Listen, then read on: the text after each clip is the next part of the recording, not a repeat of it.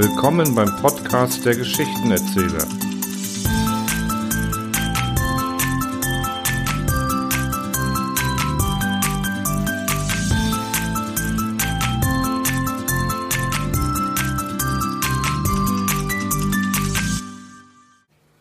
Stadtmenschen. Wie heißt es so schön bei Jakob und Wilhelm Grimm im deutschen Wörterbuch von 1854? Später noch blieb er öfter da für ein paar Tage, um sich vom Ärger, der ihn ja weiß Gott oft niederdrückte, zu erholen.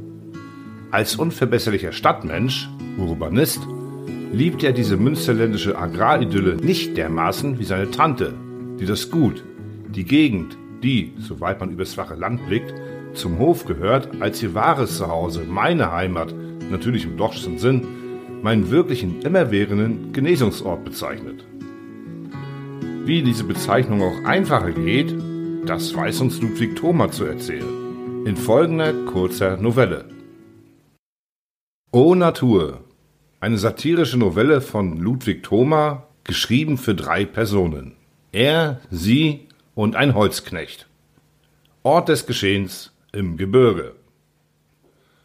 Ach, wie das hier schon ganz anders riecht, Lissy. Ha, endlich raus aus der Stadt, in die Natur geflohen. Ach, himmlisch, mein Schatz. Stell dir vor, der Schnee in unseren Straßen, schwarz, schmutzig, nass. Und hier, hier blinkt er und glitzert er. Er ist direkt keusch, finde ich. Meinst nicht auch?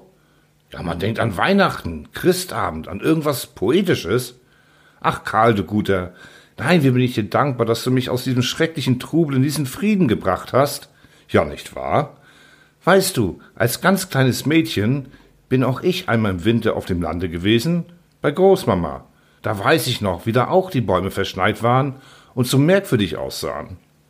Du bekommst ja richtig große Augen, Lissy, wenn du das so sagst. Es muss die heimliche Sehnsucht nach Natur sein, die in mir lebt. Trotz allem, weißt du, Karl? Ja, ja, trotz allem. Nein, sieh mal dort, die große Tanne. Wie ein Ungeheuer sieht so ein Zweig aus, wie was Lebendiges. Ja, wie ein Märchen. Die Natur ist doch das einzig Wahre. Man sollte ihr immer leben. Ach, das wäre herrlich. Ich ließ mir einen großen Pelz dazu machen, weißt du? Grün Samt, mit Zobel besetzt. Und innen auch Zobel. Oder Otter. Das sollte man tun, hier leben, ja. Oder Skunks, Karl, obwohl ich eigentlich Skunks nicht so liebe. Das wird sie schon finden. Und weißt du, eine Pelzmütze sollte ich haben. Ich habe vorgestern bei Bachmann eine entzückende Mütze gesehen. Ach, dieser Friede ringsum. Ich glaube, sie war aus Otterfällen und hatte vorne eine Agraffe, in der eine Reiherfeder steckte. Sieh dort, Lissy, wie die Bergspitze noch von der Abendsonne beschienen ist. Wundervoll. Weißt du, man könnte statt Reihe auch eine andere Feder nehmen, meinst du nicht? Ja, ja, könnte man. Also ich könnte hier stundenlang in den Anblick versunken stehen. Und ich möchte am liebsten durch den Schnee warten, wie ein Schulmädchen und ganz rote Backen davon kriegen. Und nasse Füße, Liebling. Ja, das ist wahr.